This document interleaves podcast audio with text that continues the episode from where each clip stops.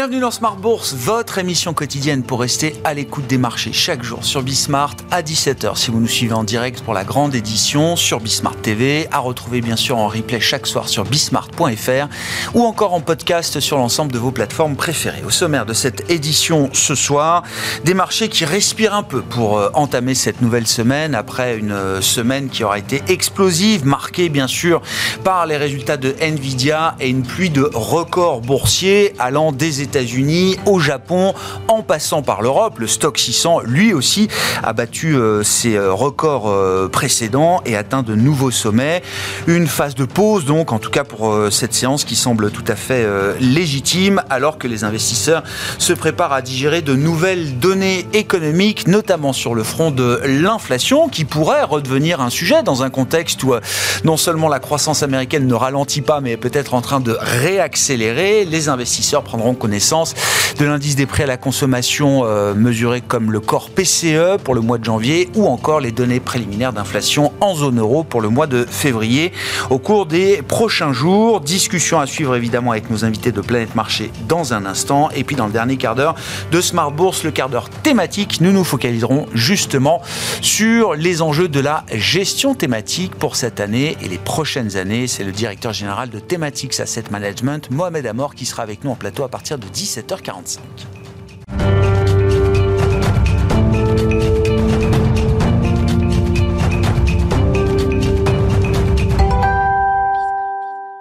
Avant d'accueillir nos invités de Planète Marché, tendance mon ami, chaque soir en ouverture de Smart Bourse, les infos clés du jour sur les marchés avec Pauline Gratel.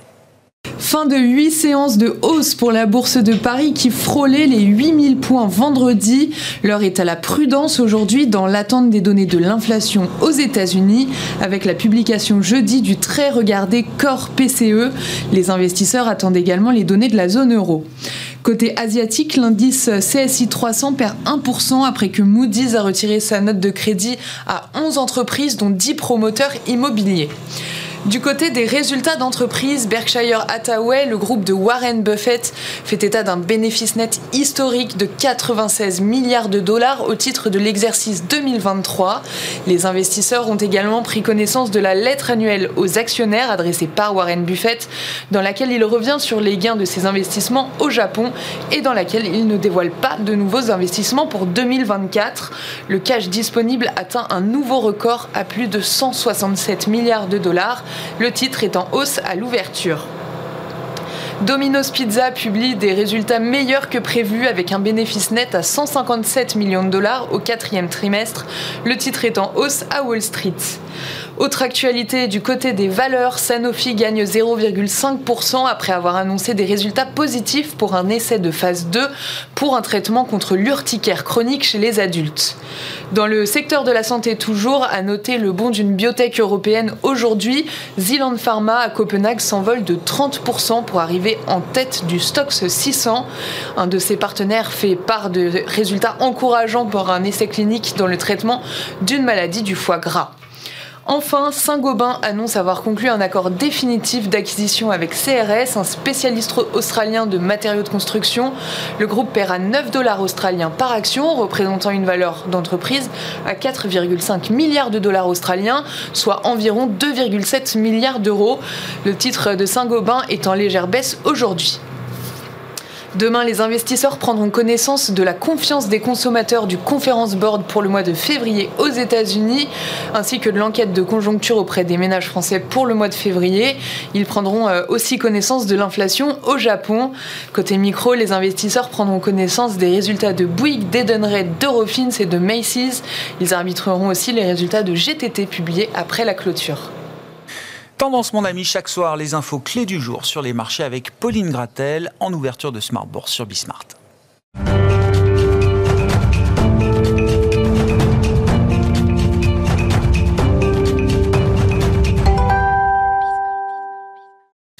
Trois invités avec nous chaque soir pour décrypter les mouvements de la planète marché. Gilles Etcheberry-Garay est à nos côtés, président et directeur des investissements d'Elcano Asset Management. Bonsoir Gilles.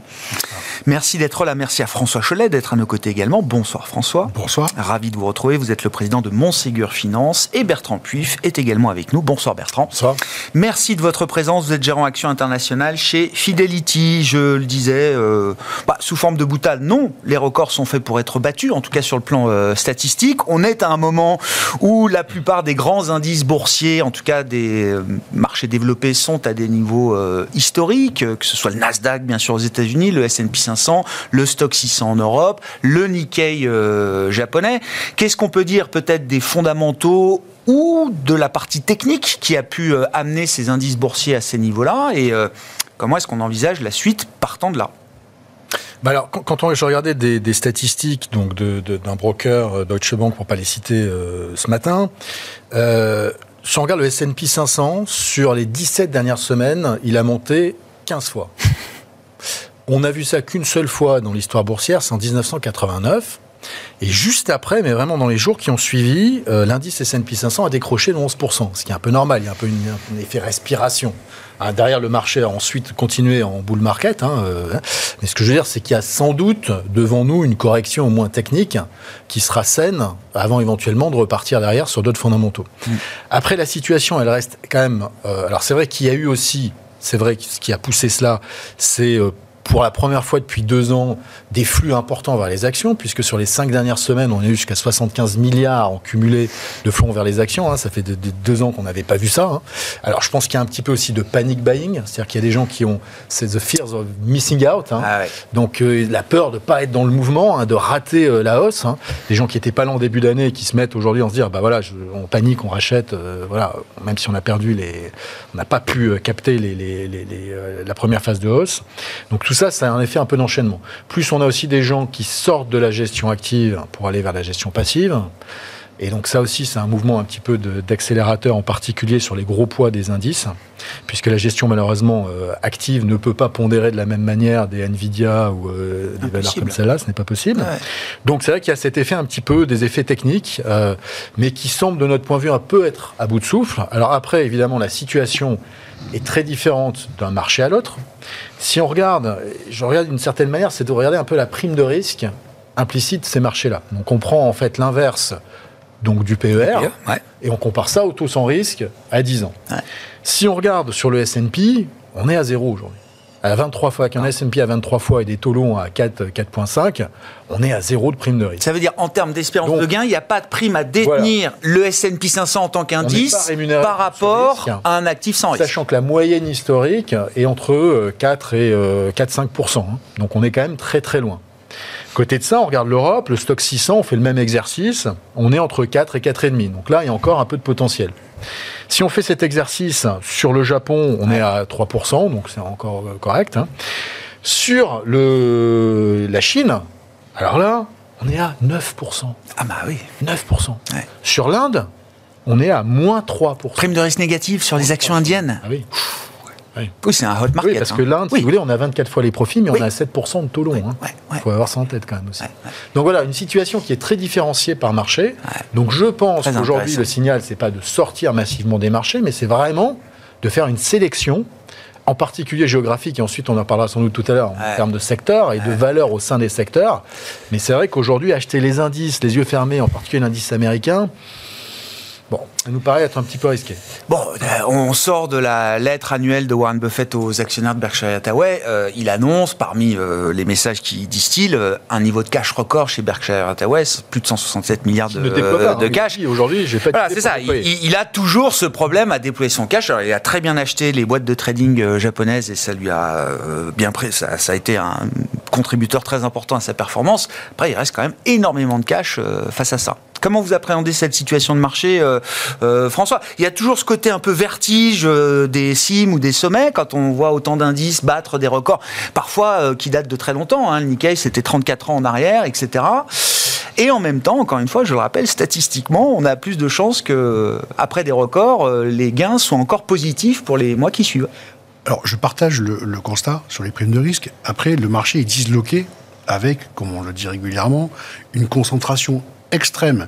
Mais cette concentration extrême des performances, elle est liée aussi à une concentration extrême des profits. Ce sont ces entreprises-là qui ont fait 50% de profit au quatrième trimestre en 50% de hausse de profit au quatrième trimestre, alors que le reste du S&P était plutôt en négatif ou zéro moins.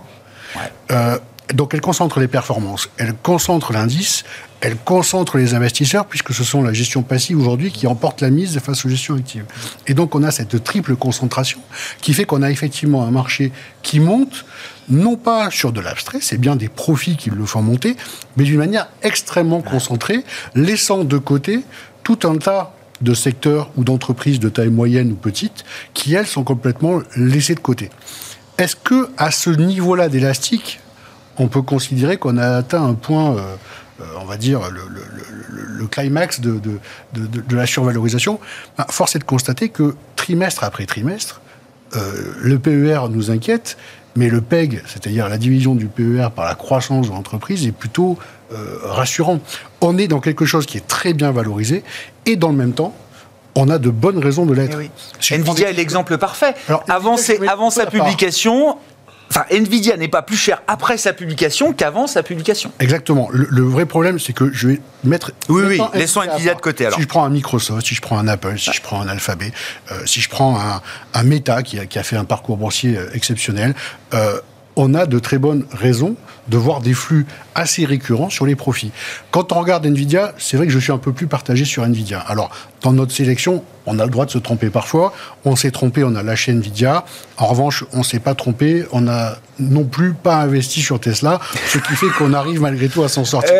La raison pour laquelle on a évité Nvidia, euh, elle, est simple, c'est qu'on est sur une phase extraordinaire sur ce dossier-là, dans un secteur qui dans le passé, et là c'est peut-être euh, mon absence de cheveux qui fait référence, mais on a vu la difficulté dans les fabricants de semis d'arriver à maintenir durablement des barrières à l'entrée sur euh, des vagues euh, de, de, disruption technologique. On l'a vu chez Intel, on l'a vu chez AMD à une époque, on l'a vu chez ST Micro à de très nombreuses reprises où le temps des investissements est très coûteux en, capital et le temps de retour sur ces investissements n'est pas toujours très long.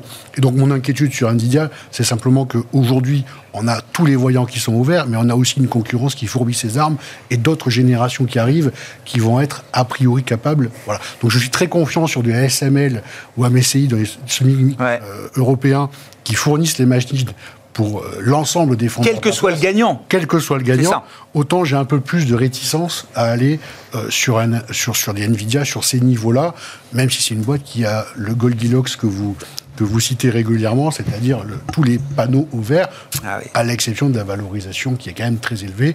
Et encore une fois, moi, mon inquiétude, c'est simplement sur le fait qu'il faudra beaucoup de temps pour que cette valorisation soit justifiée et que je ne suis pas certain que ce temps dans l'intervalle voilà soit un temps qui soit laissé à cette entreprise ah bah pour agir comme elle a ah bah la concurrence quasiment en monopole se met en, ordre de marche. Mais là aussi hein, il y a une question en combien de temps la concurrence peut-elle rattraper les capacités et les performances des euh, GPU euh, il y a un deuxième argument en masse hein, c'est la hein. concentration des carnets de commandes. C'est-à-dire que il faut pas se tromper euh, Nvidia a comme client des gens comme euh, Meta, comme Microsoft, etc., qui ont déployé ou oui, oui, oui. Euh, oui.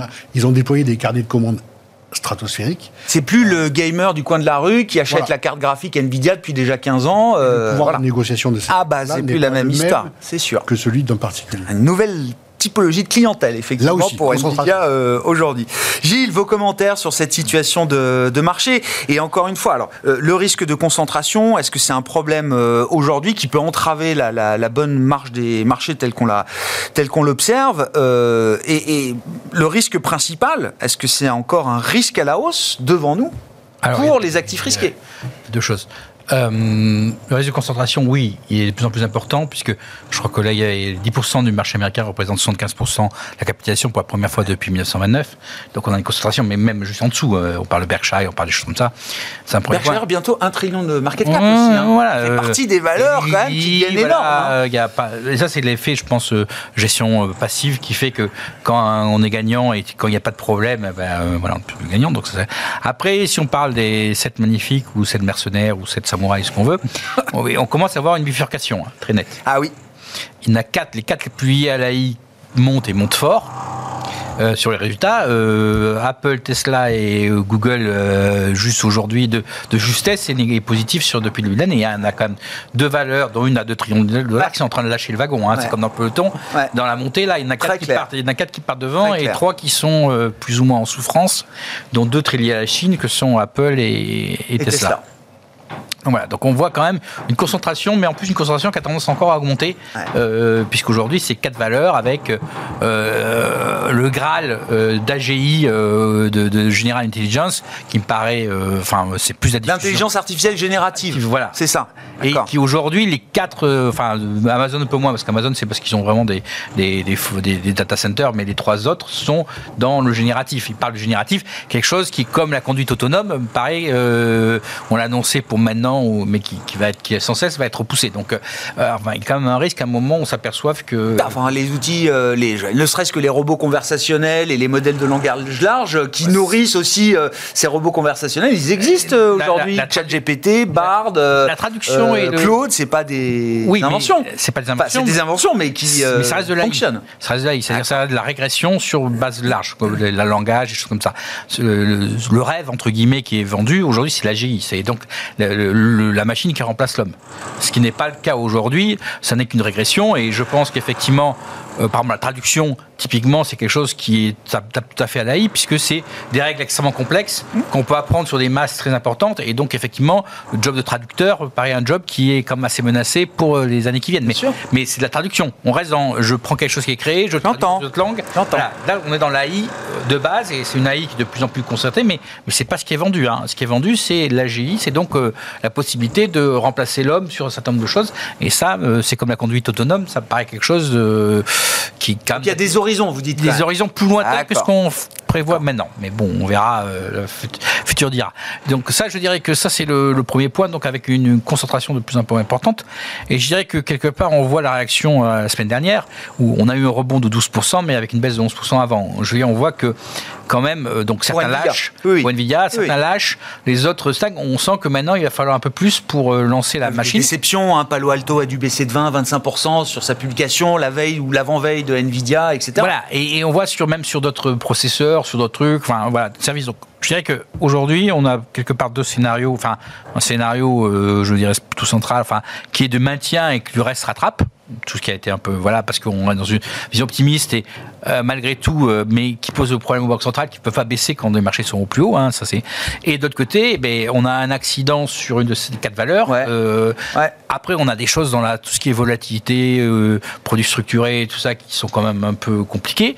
Voilà on peut avoir un choc externe sur le système qui qui, qui, qui soit plus plus compliqué mais ça c'est par et, et l'idée moi qui m'intéresse l'idée que ça puisse se diffuser qu'au sein du groupe des 7 il n'y en ait plus que 3 4 qui tiennent et que d'autres décrochent, c'est une chose. Mais au-delà du groupe des 7, est-ce qu'il y a quand même l'idée que ça que la hausse du marché puisse être accompagnée par plus de secteurs, plus d'entreprises, etc. Oui. Il n'y a pas que Nvidia qui monte hein, dans le marché. Non, hein. mais c'est ça. Je pense qu'aujourd'hui, c'est la transition en l'absence de choc extrême. Parce qu'aujourd'hui, on a quoi? On a une croissance nominale qui est très élevée.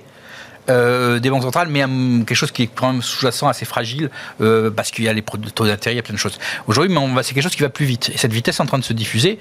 Donc, euh, globalement, on, a une situation où on sent que ça commence à se diffuser, y compris à des certaines petites, c'est le plus long retard. Oui. D'autres indices, les émergents, l'Europe, d'autres valeurs. Donc, on a une diffusion. Aujourd'hui, notre scénario, c'est plus en cas de stabilité d'une diffusion. Mais c'est un peu comme, je, je donnais l'exemple l'autre jour, le marché est un peu comme un bateau on est sur des monocoques. Là, on est passé sur des, foilers ou des choses comme ça. Donc, on va beaucoup plus vite. Mais c'est plus instable. on peut se retourner. On a plus de risques de se retourner. voilà. Euh, D'accord. Parce que parce que il y a la gestion centrale, les options. On a quand même doublement des volumes optionnels en l'espace d'un an. Ah euh, c'est des choses qu'on n'a jamais vu ce que, ce que ça donne derrière quand, quand ça tourne mal. Hein. Oui, il y a un fonctionnement de marché aujourd'hui qui est euh, assez, assez particulier. Qu'on n'a jamais vu. je reprends vos, vos, vos, primes de risque tout à l'heure. Euh, Bertrand. Et est-ce qu'il y a l'idée quand même qu'on peut attendre euh, une, rotation sectorielle, un élargissement de ce, rallye au-delà de Nvidia? Ce qui était intéressant la semaine dernière, c'est que tout le monde était focalisé sur Nvidia, qui a fait son moins 11 plus 12, euh, voilà. Mais au final, le S&P 500 sur l'ensemble de la semaine fait 1 plus, l'Eurostox doit faire 2, et le MSCI Emerging fait 3% euh, euh, la semaine dernière. Il y, a, presque, sur une semaine en tout cas, une nouvelle hiérarchie qu'on a pu observer. Oui, alors après, la, question, c'est est-ce qu'on peut euh, considérer qu'il y a des indices au niveau mondial ou des secteurs au niveau américain ou des valeurs au niveau américain qui peuvent monter ou ne pas baisser si les indices baissent? C'est ça un peu, parce que le, problème, c'est qu'aujourd'hui, il y a quand même une surpondération dans les gestions au niveau mondial des États-Unis, hein, euh, des marchés actions américains, des, des valeurs américaines. Et donc, c'est vrai qu'une sortie un peu euh, anarchique parce que les indices baissent, parce qu'une des grandes valeurs, simplement, ou deux, euh, a craqué. C'est ça un petit peu la question qu'on a aujourd'hui. Clairement, et ça a été dit effectivement euh, très justement, on a une, très forte dichotomie, en particulier aux États-Unis, mais également en Europe, entre des valeurs qui sont vraiment, vraiment pas chères. Alors, aux US, c'est une partie très importante de, en termes de nombre de valeurs. Hein. en Europe, un peu moins, mais enfin, ça reste quand même le cas. ces valeurs-là restent très intéressantes euh, même dans une perspective historique, n'ont peut-être jamais été aussi intéressantes. On parle peut-être des petites et moyennes valeurs. Hein. Petites et moyennes valeurs aux États-Unis ou en Europe, on est sur des ratios historiquement bas. Euh, on a des titres qui traitent sur non pas 80 fois les profits comme Nvidia, mais à 8 fois, alors qu'ils ont des taux de croissance entre 8 et 10 tout ça parce qu'on ne veut pas de la, petite et moyenne valeur pour des questions de liquidité, pour voilà. Il y a une tentative en fin d'année quand même. Euh, oui, alors tout à fait. Qui n'a pas été suivie des faits. Euh, suivi, malheureusement. Après, je constate qu'il y a de plus en plus de sociétés qui, euh, enfin, d'actionnaires majoritaires de sociétés qui cherchent à sortir leur société de la bourse. On a eu l'exemple un peu de Chargeur euh, en, France qui a lancé une offre comme ça, mais on a euh, la multiplication d'offres comme ça, notamment aux États-Unis, hein, où des actionnaires familiaux s'allient à des fonds de private equity pour faire des offres pour essayer de sortir ou pour racheter une partie du capital en laissant, en réduisant la, la, la partie donc qui free float, donc qui reste le flottant, oui. flottant, tout à, tout à ça, fait. Ça, c'est acté qu'il y a un dysfonctionnement structurel dans la capacité de la bourse à reconnaître la valeur de certaines entreprises. Beaucoup de chefs d'entreprise, de petites et moyennes valeurs à qui on parle, hein, on en parle beaucoup puisqu'on est euh, par construction chez Fidelity surpondéré sur ce segment de valeur, euh, qui en ont euh, assez de la bourse. Honnêtement, le temps qu'ils passent à parler aux investisseurs, l'investissement financier, hein, parce qu'il faut quand même avoir ça en tête, bah, par rapport au retour que ça fait notamment, et c'est pas simplement l'enrichissement, c'est l'image que ça véhicule de leur société vis-à-vis des clients, mais aussi vis-à-vis de leurs propres salariés qui voient leur titre en fait être à moins quelque chose alors qu'on a des euh, effectivement des mastodontes américains qui sont à euh, des, voilà qui ont multiplié par X leur, euh, leur cours de bourse. Mais ça, c'est quand on réfléchit de manière un peu prospective. Alors, le passé nous dit qu'on a déjà divisé par deux le nombre de, valeurs mondiales en, je sais pas, 10, 15, 20 ans. Euh, l'attrition de la cote, c'est quelque chose de structurel encore euh, devant nous. Enfin, je caricature un peu, mais on va se retrouver un jour avec euh, quelques centaines de méga, méga cap encore cotés parce que c'est hyper liquide, que le marché peut être efficient pour ces valeurs-là. Et puis, toute une série de valeurs qui sont déjà moins suivies par les analystes, qui sont moins vendues, moins marketées. Sur les introductions bourse. Parce que ça, c'est un bon, parce que c'est ça qui renouvelle. Hein. Il y a des sociétés qui sortent, qui meurent. Il faut qu'il y ait des sociétés qui rentrent en bourse. Statistiques sur les introductions en bourse. Regardez ce qu'a fait Pascal Kiri, donc, euh, qui est un des, euh, euh, des, des, des, personnes donc, qui gère le Vernimen, qui est cette institution voilà, donc, financière, donc ce, livre que tous les financiers ont lu. voilà. Et donc, qui regardait un peu sur le long terme, sur la place de Paris, donc qui analysait les introductions en bourse depuis une quinzaine d'années. Bien, depuis 15 ans, vous avez 77% des sociétés introduites en bourse qui ont un cours de bourse inférieur à leur cours d'introduction. Ah Et c'est pas Believe qui va nous faire dire le contraire avec cette offre. À peine trois ans après, ils sortent déjà. Ils sont déjà prêts en, tout cas, en dessous de, de, l'offre. Donc c'est vrai que ça, ça donne pas envie. Si vous voulez, euh, voilà. Donc et, ce renouvellement de la cote, il se fait pas de manière saine. C'est pas les bonnes sociétés qui rentrent et pas pour les bonnes raisons, parce qu'elles rentrent pas pour lever des capitaux pour se développer ou pour faire des acquisitions. Elles rentrent parce que des fonds de private equity veulent monétiser leur investissement et nous le refiler. Euh, alors qu'ils ont bien essoré la société, hein, euh, en termes de coûts, vous pouvez plus rien faire. Ils ont même mis très souvent à mal, malheureusement, la croissance et le futur de la société parce qu'ils ont coupé dans les investissements. Tout ça pour se focaliser sur la génération de cash flow et rembourser les dettes. On connaît le modèle. Donc c'est vrai que tout ça, depuis une dizaine d'années, c'est l'essentiel des introductions en bourse qu'on a qui viennent du private equity. Bah, voilà, c'est une qualité. Euh, enfin, les sociétés arrivent. Alors, c'est pas la, la, qualité, pardon, des sociétés qui en cause, hein, mais c'est les niveaux de valorisation qui sont complètement délirants par rapport à un potentiel qui est très faible, puisqu'il n'y a pas eu d'investissement pendant plusieurs années. On va le payer et on peut pas non plus baisser les coûts. Donc ça, honnêtement, ça donne une image de l'entrée en bourse qui est quand même très, très oui, particulière. Donc moi, si j'étais chef d'entreprise... Un univers à deux vitesses. Voilà, j'ai le choix entre m'introduire ou pas m'introduire, je vais y penser à deux ah fois. bah, de plus en plus disent que c'est une option parmi d'autres et que c'est... Tant que je peux me financer dans le privé, c'est-à-dire hors des marchés cotés, je continue de me financer dans le privé euh, la plupart du temps. Hein.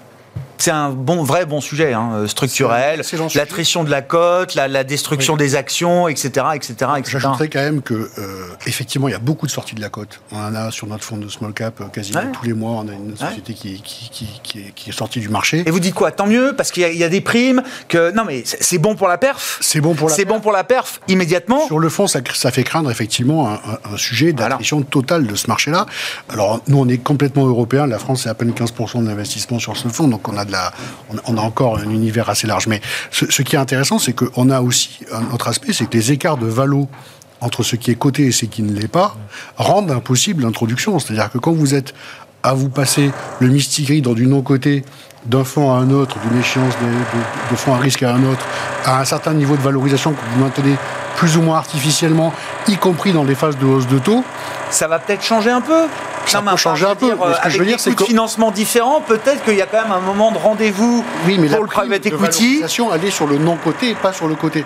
Et donc, le vrai sujet, c'est que le débouché naturel pour une société qui est non-côté n'est plus le, marché financier parce que si on l'amène sur le marché financier à un niveau de valorisation ah. convenable pour le fonds de private equity, elle a peu de perspectives de gagner de l'argent dans les trois années qui suivent, ce que les statistiques prouvent. Peut-être que la prime d'illiquidité qu'on a vu s'installer ces dernières années n'est pas non plus euh, pérenne euh, ad vitam aeternam, ou en tout cas à ces niveaux-là. Moi, j'ai tendance à l'espérer. J'aimais bien euh, l'animation qui consistait à voir arriver, bah, bien sûr. Euh, à l'issue de, bah, phases de, croissance euh, euh, de nouvelles entreprises sur le marché, parce que ça a amené des investisseurs, ça a amené aussi une reconnaissance pour ces entreprises.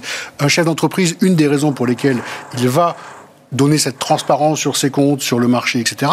C'est pour rassurer aussi ses clients, pour rassurer ses banquiers, trouver des moyens de financement et de renommer pour sa boîte à l'international. Et donc ça avait beaucoup de sens euh, d'amener, y compris des PME. Euh, je me souviens, euh, quand j'ai commencé dans ce métier, de la famille Tenberger, qui faisait le tour des PME de France pour amener tout le monde à la cotation. C'était peut-être un peu exagéré. Il n'empêche que s'il n'avait pas fait ce travail-là, il n'y a pas grand monde qui l'a fait depuis ce phénomène sur les small caps, alors vos commentaires, c'est un vrai bon sujet structurel. J'aime bien qu'on en parle de, de, temps en temps, mais euh, au-delà du structurel, les small caps ont tenté un rebond en fin d'année et, euh, et c'est vrai que l'essai n'a pas été transformé pour euh, prendre une image rugbystique, Gilles. Je, Vous appréciez oui, Plus que la performance d'hier. la seule connaissance à voilà, peu près du Donc, je dirais, oui, tout à fait. Et il y a quand même et pourquoi? La question étant pourquoi? Bah, Il y a une rupture, enfin, qui est nette, on voit sur le marché américain, entre la corrélation entre le taux 10 ans et euh, les, les, entreprises. Euh, c'est-à-dire qu'aujourd'hui, les small caps sont presque corrélés aux 10 ans. Donc euh, le taux 10 ans baisse, les small caps montent, le taux 10 ans monte, elle baisse. Et la corrélation reste. C'est une question de coût de financement en fait. C'est assez direct. C'est comme ça que le marché réagit. De coût de financement, j'en sais rien, mais effectivement une, une perception. Et, par contre, les, les grandes capilles, tirées par les 7, ont réussi à se sortir de cette orbite-là. Il y a vraiment une sortie de l'orbite de, des taux. Et quelque part, la question aujourd'hui, c'est ça, c'est ce que revenir. C'est si on stabilise ou baisse légèrement euh, sur cette partie-là, on peut tracter le reste parce que il y a l'optimisme, parce que la peur, parce que et parce que les 50 bips, ok, c'est fait, mais c'est pas non plus euh, extraordinaire. Et donc là, on peut avoir une diffusion un peu plus large. Euh, par contre, effectivement, derrière, je vous dis, c'est comme un truc fragile parce que au cœur, on a des choses fragiles, on, a, on, a des taux qui restent élevés. Et, je pense que pour revenir, euh, hier, je lisais euh, qu'il y a un immeuble, je crois, à Milwaukee ou je sais plus quoi, qui vient de se vendre 80% moins cher qu'il y a 3 ans. Mmh. parce que voilà, je veux dire, aujourd'hui, dans le privé, enfin dans le côté, il y a des ajustements qui ne sont toujours pas faits, euh, en grande partie, qui vont se faire et qui, euh, cette prime, euh, on parlait d'échanges entre fonds, des choses comme ça, on voit des choses qui un jour vont finir par monter à la surface. Je veux dire, quelque part, j'ai le sentiment que dans cette partie-là des marchés financiers ou des épargnes, on essaie de faire, d'espérer que les taux finissent par baisser et que derrière, on, un peu comme on a eu très vite en 2020 où on a une baisse, une Il faut tenir encore quelques mois et dans quelques mois, ça ira mieux parce que les taux auront baissé. Et, et moi, je pense que les taux auront monté structurellement. Clairement, hein, je veux dire, ça, euh, on peut dire qu'ils sont peut-être un peu plus bas dans, dans 6 mois, un an, mais, mais en tout cas, il a remonté structurelle nette. On est sorti des taux zéro et taux négatifs. Donc ça veut dire que cette prime à l'illiquidité, cette prime, cette épargne surabondante, aujourd'hui, elle est plus abondante. Et je pense que le phénomène de retour à la, à la cote se fera parce que dans quelques années, eh ben, euh, les gens se financent tant qu'ils se financent, mais déjà, ils ont de plus en plus de mal à se financer côté bancaire Côté Et puis on peut attendre éternellement avant de se refinancer. C'est-à-dire Ouais. qu'à un moment, il faut quand même bien euh, y aller. quoi. Voilà, et, et donc je pense que c'est un phénomène qui finira par s'éteindre de lui-même. Sur euh, l'histoire de la baisse des taux, justement, ça fait partie quand même de ce qu'on observe depuis le début d'année. On est parti en début d'année, après le discours de Jérôme Powell de décembre 2023, sur l'idée de, allez, 150 points de base de baisse de taux aux États-Unis, à commencer par le mois de mars. On est aujourd'hui sur l'idée de, allez, 3 fois 25, 4 fois 25, baisse de taux, Juillet. à compter de juin, voire juillet maintenant. Mhm. Euh, Qu'est-ce qui se passe? Est-ce que le calendrier peut encore se décaler au fur et à mesure des données économiques qui montrent pour l'instant? Une économie américaine bah, peut-être encore euh, sur un rythme de croissance de l'ordre de 3% pour le Tout premier trimestre tout à fait. Je dirais qu'il y a deux choses. Un, il y avait quand même une malentendu euh, Oui. euh, au démarrage. Ça arrive Puisque parfois, oui. Powell avait annoncé 3, les marchés en ont mis 6 en disant taratata, euh, voilà, c'est ce qui une passer. quoi. Voilà. Euh, bon, il faut remarquer que la Fed, grâce au, euh, magnifique, a réussi à faire décaler de 3 Incroyable. sans casse. hein. J'avoue que Incroyable. on- ils sont revenus en douceur. Bah, les données économiques ont aidé aussi. Hein. Enfin, je veux dire, parce qu'à un moment, les banquiers centraux parlaient, parlaient, parlaient. Le marché n'écoutait que les données économiques. Oui, mais enfin, hein. ça Mais- s'est fait sans Ah, casse. mais euh, à part sur les taux un peu, mais voilà, il Bon. n'y a pas de casse, pas de casse majeure. Voilà, donc ça c'est le premier. Après, on est en train de revenir doucement euh, vers ce qui était initial, hein, puisque euh, avant le discours, on était sur une baisse à deux baisses euh, en 2024, en disant on éradique l'inflation et voilà. Dirais qu'à mon sens, et il y a une victime collatérale, on pourra en parler, c'est la BCE. à mon sens, aujourd'hui, la Fed n'est plus en situation de baisser les taux tout de suite pour deux raisons. Un, elle va on est au-dessus de ses objectifs à 3%, et en plus on a des marchés boursiers au plus haut. Et quelque part, c'est comme le troisième mandat de la Fed, elle ne peut pas invoquer un, un- un problème là-dessus. On a le chômage au plus bas, les marchés financiers au plus haut, et elle va commencer à, à- ça devient pas possible. Et 3% d'inflation avec les Américains qui se plaignent tous les jours de, des prix de l'inflation. Donc au, quelque part, elle est- euh, les marchés Nvidia l'ont enfermée dans un, dans, dans un corner Mhm. dont elle aura du mal à, à sortir. Et c'est un problème pour la BCE. Et c'est un problème pour la BCE, euh, parce que effectivement. Si la Fed peut se permettre d'attendre, La BCE n'a pas envie d'entendre, mais elle ne veut pas partir toute seule devant. Et donc, euh, on voit bien qu'elle va baisser plus fort, probablement. Et elle a envie de baisser plus fort et derrière, mais elle a envie de que ce soit coordonné. Et on sent bien que chaque fois que les Américains hésitent, euh, d'ici, on dit à Francfort, on dit, ah ouais, euh, bon, est-ce qu'il bah, n'est pas temps de prendre notre indépendance euh, par rapport à ça? Le problème, la dernière fois, ça s'est mal passé. Donc, euh, c'était en 2012, euh, quand il avait décidé de. Ouais, de- 11. La 11. dernière hausse de taux, oui, euh, 2011. au- Oui, oui, d'accord. La franchise des Américains, et derrière, euh, Oui, ça, on avait pris un ça a été corrigé très vite, hein, deux mois après. hein. Oui, mais, et- mais pour une banque centrale, ça fait un peu, un peu désordre. Ah bah, Euh, donc, euh, ils aimeraient bien que les Américains aient éradiqué l'inflation pour être sûr qu'il n'y ait pas un rebond de l'inflation venant des États-Unis, un rebond mondial, euh, pétrole et inflation, qui viennent torpiller la baisse de taux de, de la BCE. Donc, Mm. quelque part, il y a cette false hésitation qui est justifiée, mais qui, voilà, qui permet de. Oui, qui permet qui explique, euh, enfin, qui, qui, qui, qui coince un peu tout le monde. Ah oui, oui, ça c'est sûr que pour la BCE, c'est pas du tout euh, confortable. hein. C'est le grec Stournaras qui le dit aujourd'hui. La BCE a beaucoup plus de problèmes que la Fed. hein. Euh, C'est un constat que tout le monde partage, mais c'est dit euh, explicitement par les officiels de la BCE aujourd'hui. Euh, Bertrand, comment vous euh, entendez le narratif macro-américain où euh, finalement Jérôme Powell a supprimé le risque de, de récession avec euh, l'idée du pivot Euh, On se préparait pour un soft landing très très soft. Et puis là, c'est peut-être même le no landing, quoi. C'est-à-dire que l'économie américaine semble être en capacité de, de continuer de réaccélérer. Encore une fois, d'un point de vue boursier, je pense que la récession n'était pas une si mauvaise euh, option, puisqu'elle aurait permis justement de justifier des, des hausses de taux qui étaient celles, effectivement, qui étaient anticipées de manière trop optimiste par, les, euh, par, euh, par certaines grandes banques américaines, alors que leur scénario n'était pas celui d'une récession d'ailleurs, ce qui Oui, était vraiment très, un peu très incohérent. C'était un petit peu incohérent. En effet. Donc c'est vrai que, en plus, il ne faut pas oublier une chose, hein, qu'on est dans une année électorale.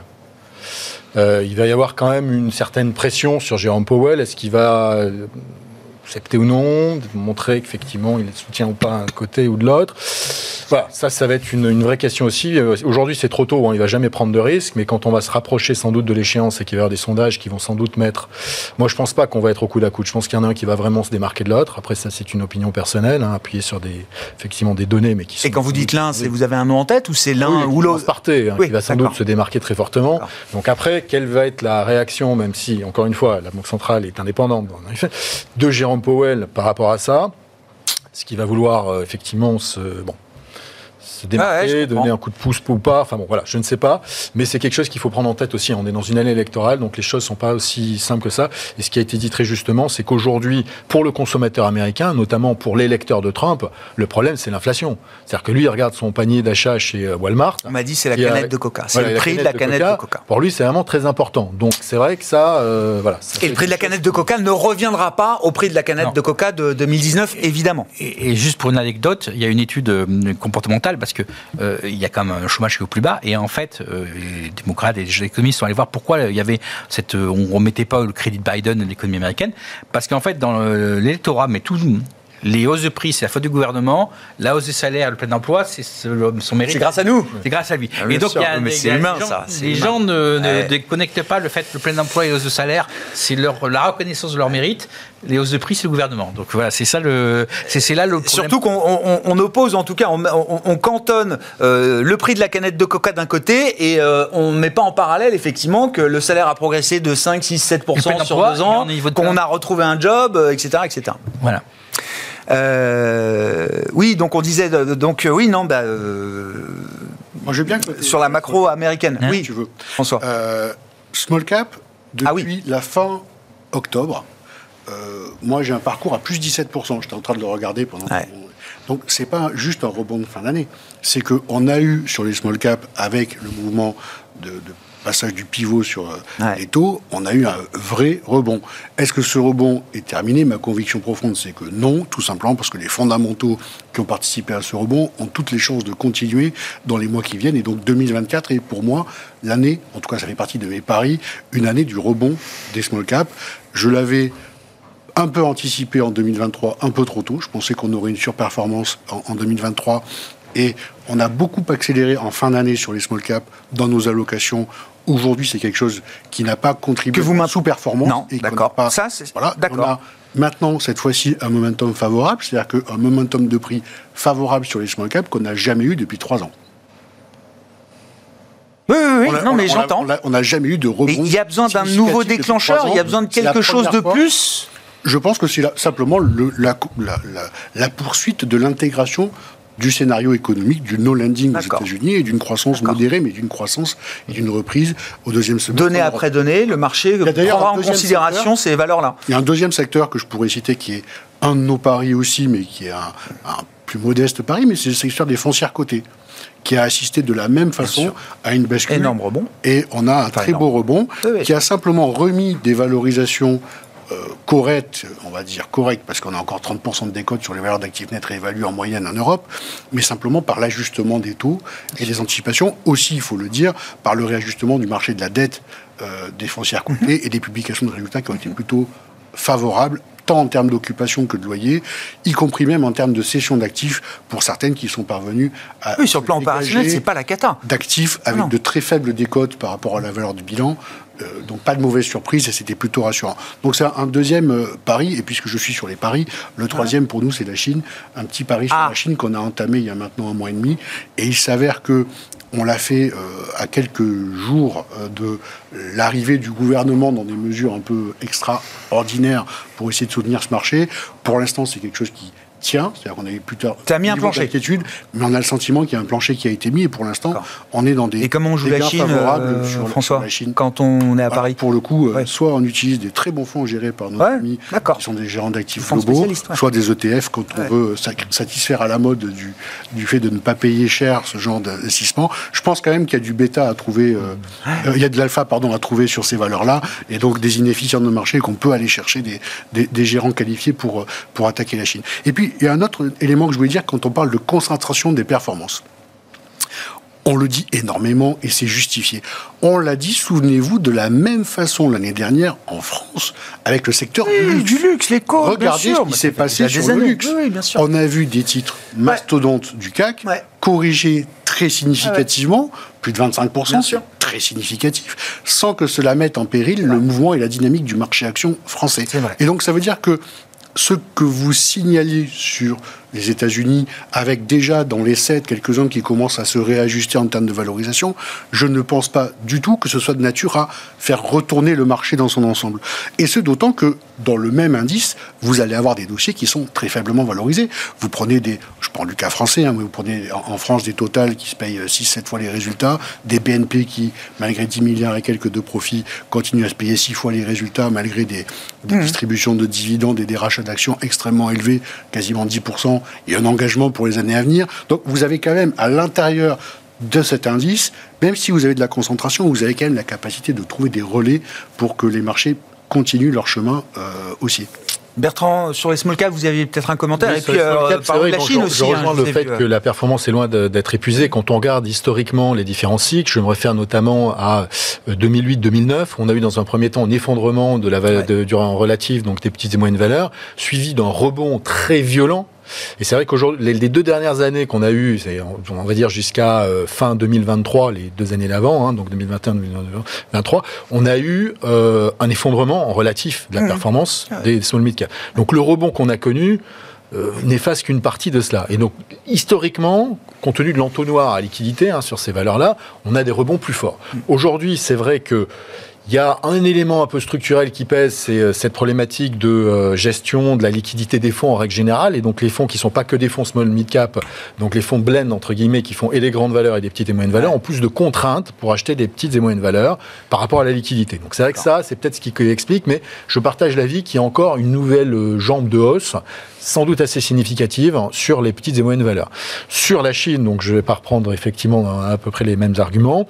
Euh, sur les secteurs, euh, nous on regarde également l'énergie et les matières premières, parce qu'il faut être cohérent soit on croit à la grande récession mondiale, ah oui, bah, et la récession aux États-Unis, et la Chine ah bah, ne rebondit pas, et auquel cas, un moment, il on, a effectivement, on a effectivement la performance euh, très médiocre de ces secteurs-là aujourd'hui. Ce que je veux dire, c'est que c'est déjà pricé dans les cours.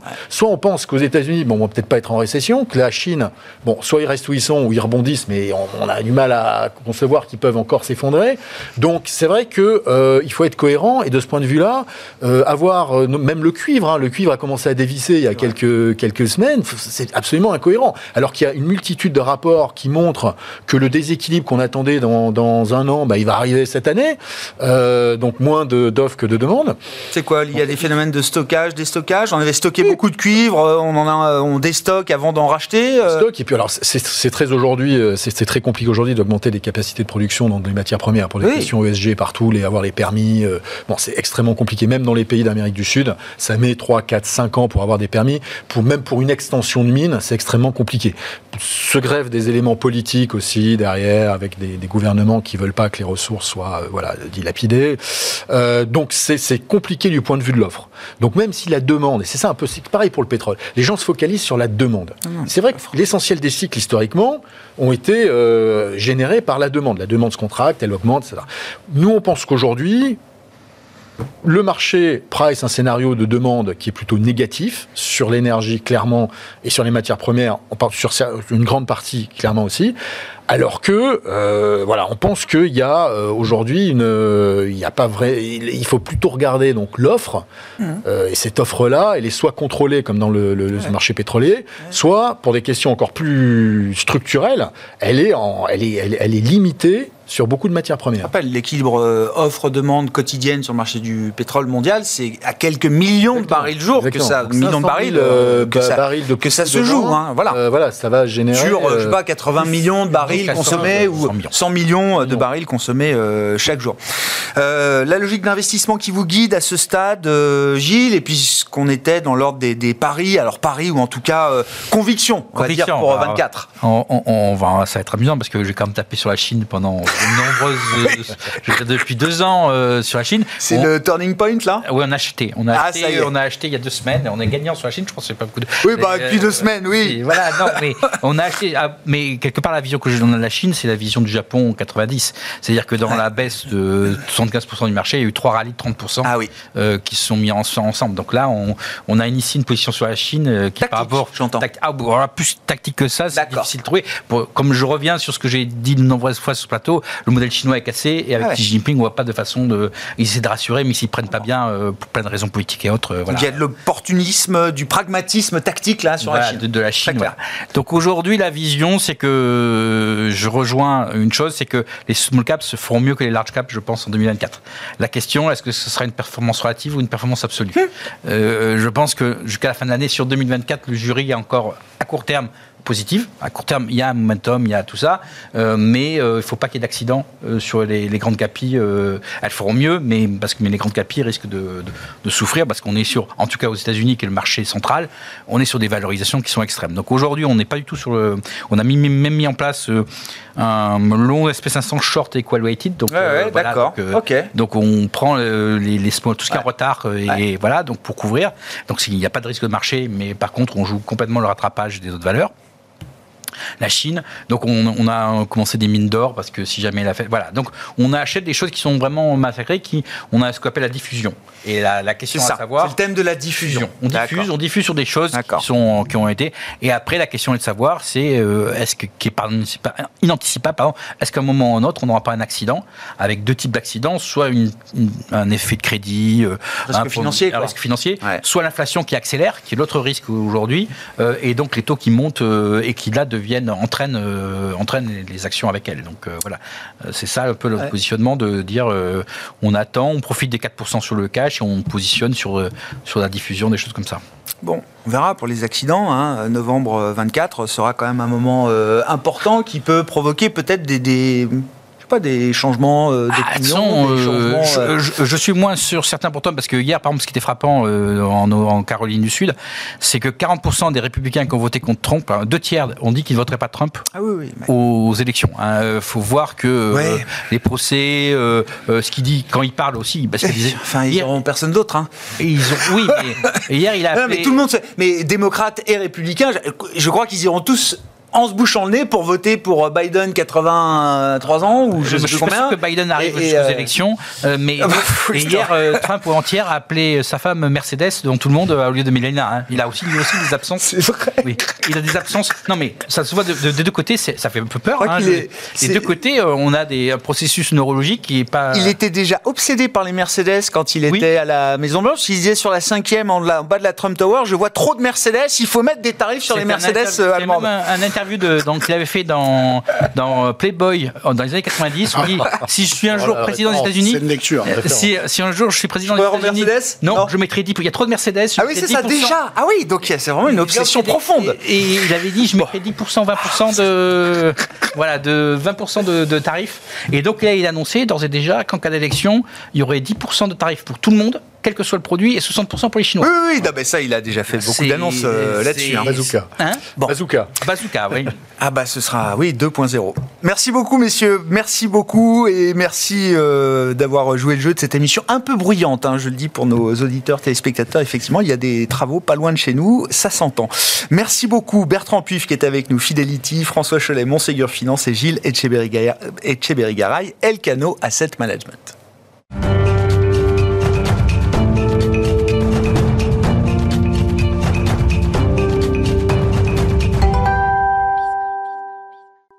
Le dernier quart d'heure de Smart Bourse chaque soir, c'est le quart d'heure thématique. Le thème ce soir, c'est celui justement de la gestion thématique et de ses enjeux. Nous en parlons avec Mohamed Amor, directeur général de Thematics Asset Management. Bonsoir euh, Mohamed. Bonsoir. Merci d'être là. Oh, je, vais le dire simplement, mais c'est vrai que l'histoire de Thematics qui a fêté ses 5 ans en décembre 2023 coïncide assez bien avec euh, l'histoire de la gestion thématique, en tout cas sur ces dernières années, qui ont été des années quand même, peut-être qu'il faut remonter dix ans en arrière, mais des années euh, d'essor, de prise d'envol de cette euh, nouvelle manière d'aborder l'investissement boursier, notamment cinq ans donc pour une société, c'est important pour une société de gestion en l'occurrence. Qu'est-ce que vous retenez de ces euh, cinq ans euh, d'historique euh, pour Thematics Asset Management et comment vous quantifiez un peu le bilan d'ailleurs, Mohamed? Bah, on, en retient beaucoup de choses, beaucoup de choses puisque en cinq ans, si on regarde les chiffres, il y a cinq ans on était 6, aujourd'hui on est 22 chez Thematics, on a commencé avec une centaine de millions d'euros, aujourd'hui les avoirs qui nous sont confiés c'est à peu près 4 milliards, 4 milliards d'euros. On avait commencé avec quatre stratégies, aujourd'hui on en a huit, et surtout c'est le regard que portent les investisseurs, les épargnants sur la gestion thématique qui nous apporte le plus de satisfaction. On a passé beaucoup de temps avec les conseillers en gestion de patrimoine, les banquiers, les acteurs, euh, les acteurs de fonds de fonds et les institutionnels, et on est ravis de ce qu'on a pu faire, ce qu'on a vu, ce que le marché aujourd'hui, la manière dont le marché s'est approprié la gestion thématique. C'était une gestion satellite il y a une dizaine d'années. Aujourd'hui c'est une gestion qui est en cœur de portefeuille sur euh, les portefeuilles des épargnants, donc de, Monsieur Tout le Monde qui, pousse la porte d'un conseiller en gestion de patrimoine ou d'un banquier privé. Et surtout, on voit que la manière dont on fait les choses aujourd'hui chez Thématique, cette approche fondamentale, une approche de conviction, a porté ses fruits. Et le marché en 5 ans euh, n'a pas été un long fleuve tranquille, n'a pas été une ligne droite, la trajectoire de ces 5 dernières années. Mais il y a des années qui ont eu des valeurs de test pour notre gestion, pour notre processus de gestion. Et, on est, on est ravis de ce qu'on a, ce qu'on a pu faire, de, de ce qu'on a pu apporter comme résilience. Euh, et, je pense que les cinq prochaines années vont être aussi de, belles années. On va parler de l'année test qui a été euh, effectivement l'année 2022, mais j'aime bien effectivement l'idée que c'était une gestion, euh, allez, à la périphérie dans les portefeuilles, qui se retrouve aujourd'hui au cœur des allocations et des portefeuilles des clients finaux. Qu'est-ce que vous retenez de la manière dont vos partenaires, justement, se sont appropriés cette, euh, gestion? Est-ce que c'était conforme à l'idée que vous vous en faisiez? Parce que le client est roi, euh, finalement, le partenaire euh, également. Et est-ce que ça a changé? Qu'est-ce que ça a changé dans votre manière, j'allais dire, presque de, de de marketer cette euh, gestion. Vous êtes le directeur général de, de, la société de gestion. Euh, on a vu, nous, très rapidement en se positionnant, et ce qu'on voulait apporter au marché, c'était de capter ce que, ce que je vous détaille à chaque fois, ce que je vous décris comme une croissance séculaire, une croissance structurelle de long terme. Et là, les conseillers en gestion de patrimoine ont vraiment approprié cette notion, ont compris cette notion, et on l'a vu à chaque période, et l'année test 2022 a été le meilleur test pour nous. Le marché, à partir de 2021, va plutôt vers des valeurs cycliques, de l'énergie, euh, des matières premières, des, des valeurs financières, tout ce qu'on n'avait pas en portefeuille. Qu'est-ce qu'on a continué de faire? Nous, on est resté tout droit. On a continué sur les fondamentaux et ça a été une année très frustrante pour nous, parce que 2022, on a des valeurs en portefeuille, des valeurs de qualité sur lesquelles on connaît le management, on connaît le business qui continuent d'avoir d'excellents fondamentaux, qui dans un contexte inflationniste qu'on connaît, continuent d'avoir des marges bénéficiaires qui augmentent et pourtant, ça paye. des valorisations qui baissent. Qu'est-ce qu'on a continué de faire Exactement la même chose. Et ce qu'on a continué de faire, on l'a expliqué. Et en l'expliquant, et en continuant de labourer encore et encore, bah, ce message a été intégré par nos partenaires. Ça a été des années où on a collecté euh, bah, plus, de, plus de 900 millions à chaque fois. Et l'effet perf plus la collecte bah, nous a permis de continuer encore et encore à, prouver au marché que la manière dont on gérait les thématiques chez nous, c'est-à-dire de manière diversifiée, en venant transcender euh, l'approche géographique, capitalistique ou sectorielle, mais vraiment en ayant cette approche et ce processus de gestion, ça venait apporter de la valeur pour le client final et un point sur lequel on a beaucoup évolué, parce que de passer d'une gestion satellite à une gestion cœur de portefeuille, ça appelle à beaucoup de responsabilités. Et eh oui, c'est ça. Beaucoup d'humilité dans le marché qu'on a connu sur ces cinq dernières années. Et par exemple, d'un point de vue de la gestion responsable, on est né, nous, dans un contexte de gestion responsable. Le SG était déjà dans notre processus d'investissement natif. On a dû aller beaucoup plus loin. Ah on nous posait des questions sur le climat. On nous, un niveau d'exigence quand même supplémentaire à partir du moment où vous êtes au cœur du portefeuille de mon client il faut quand même que je sois sûr et certain du, niveau d'intégration de, l'ESG. Exactement, exactement. Au niveau d'intégration de l'ESG et surtout les différentes facettes de l'ESG. Avant, euh, l'ESG, on, pouvait avoir une approche, euh, une approche avec un ou deux éclairages. Aujourd'hui, non, on veut parler de biodiversité, on veut parler de climat, on veut aller plus loin sur les aspects de gouvernance, on veut aller plus loin sur la manière dont les entreprises dans les sociétés, les employés dans les sociétés sont traités, et surtout la question environnementale, elle est bien plus lourde, et surtout on doit apporter des réponses beaucoup plus fournies, beaucoup plus concrètes. On voit le regard de la dernière personne avant l'épargnant, celui qui nous confie les actifs de son client, être beaucoup plus exigeant avec nous. Mais 2022 n'a pas été une année de remise en question, de remise en cause de cette gestion thématique et des thèmes séculaires qui sont associés à cette gestion thématique Ça a été au contraire dans un marché euh, saccadé, dans un marché qui s'est comporté comme un élève de première année d'école de commerce. Euh. Ça a été une année de test. Le marché s'est dit tiens, l'inflation arrive, les taux augmentent, on va aller regarder des on va voir ce que ça donne. On va avoir une approche tactique et on va oublier le fondamental. Sauf que qu'est-ce qui s'est passé le 2 janvier 2023 Ils ont allumé les Bloomberg, ils se sont rendus compte que des valeurs de qualité sur lesquelles on avait une vraie visibilité sur le management, sur le produit, sur les marges bénéficiaires, bah, valaient 30 à 40% moins cher que des valeurs de moins bonne qualité. Donc quoi qu'il arrive, on se rend compte que le marché, les valorisations reviennent aux fondamentaux. Donc il peut y avoir des mouvements tactiques qui vont impacter les valorisations, mais à la fin de la journée, le marché prend en compte cette approche fondamentale. On va parler des cinq prochaines années, bien sûr, euh, Mohamed, mais déjà, au cours de ces, cinq premières années, qu'est-ce que vous avez observé de la, de la montée de la concurrence? Dans cette, euh, ce segment de la gestion euh, thématique? Ben, l'évolution, en tout cas de la gestion thématique, s'est fait de manière très hétérogène. La gestion thématique, c'est une approche. Derrière, elle doit être matérialisée par un processus de gestion, une manière de faire. Et ce qu'on a vu, c'est qu'on a retrouvé souvent, et je le dis avec beaucoup d'humilité, puisque je fais partie euh, avec mes confrères de ceux qui sont censés apporter des solutions à l'épargnant, des approches très hétérogènes. On pouvait se retrouver avec des gens qui faisaient euh, des small cap allemandes, qui appelaient leur fonds euh, thématique small cap allemande. Ah oui, c'est pas une thématique. Une thématique, si vous regardez des portefeuilles comme celui de l'intelligence artificielle et de la robotique, c'est d'abord une approche qui va permettre d'adresser l'industrie, les logiciels de conception, la santé, à travers l'intelligence artificielle dans la santé, la vie à la maison, la vie au bureau, les semi-conducteurs, et pas seulement un secteur. Ou un facteur, la taille, small cap. Voilà. C'est ça. ou, ou, par exemple, des titres de croissance ou cycliques. Non, on ne va pas approcher les choses comme ça.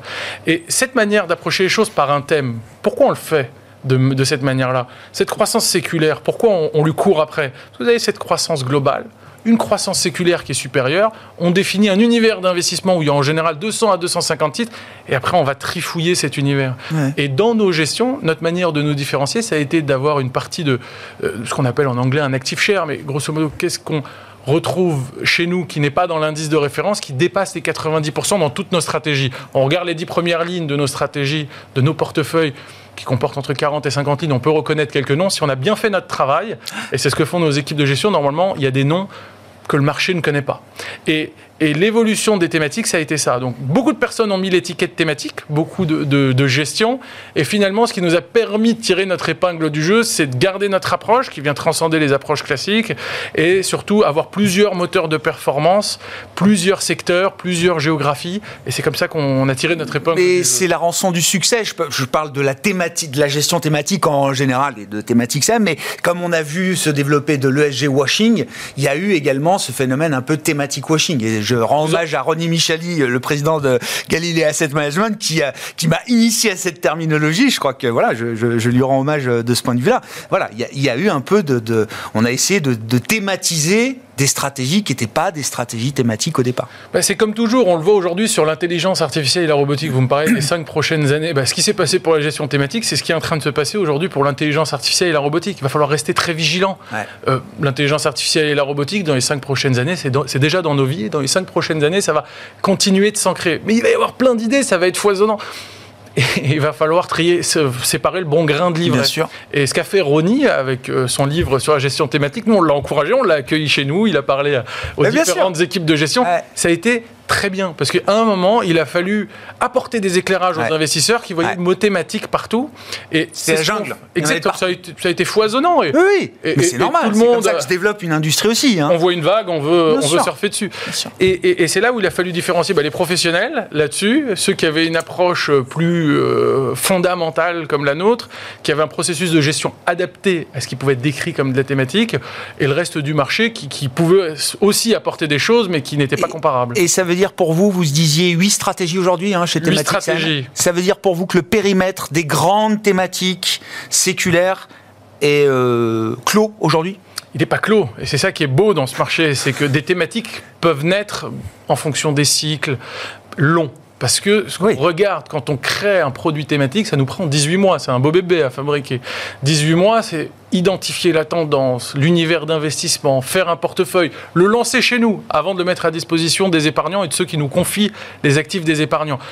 Et ça, c'est un travail de prospectif qu'on fait semaine après semaine. Aujourd'hui, on a ce périmètre de stratégie, l'eau, la sécurité, la sécurité qui est, qui est partout, tout le temps, qui est un sujet quotidien et qui va continuer de, qui va continuer d'avoir une empreinte importante dans notre vie de tous les jours, que ce soit la sécurité numérique ou la sécurité physique, l'économie de l'abonnement, le bien-être, l'eau, tous ces thèmes, bah, quand on, les, quand on les lance, on les lance avec des perspectives de 15 à 20 ans. On continue de chercher des thèmes qui peuvent s'inscrire euh, dans cette approche.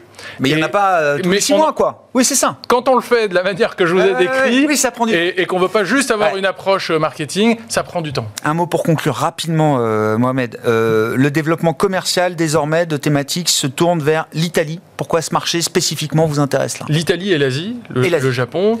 Pourquoi Aujourd'hui, ben, on a commencé, on était principalement commercialisé en Europe. On est dans plus de 20 pays aujourd'hui dans le monde. Et aujourd'hui, en Italie, on voit que l'épargnant a beaucoup utilisé la gestion thématique et cherche de nouvelles idées, de nouvelles équipes.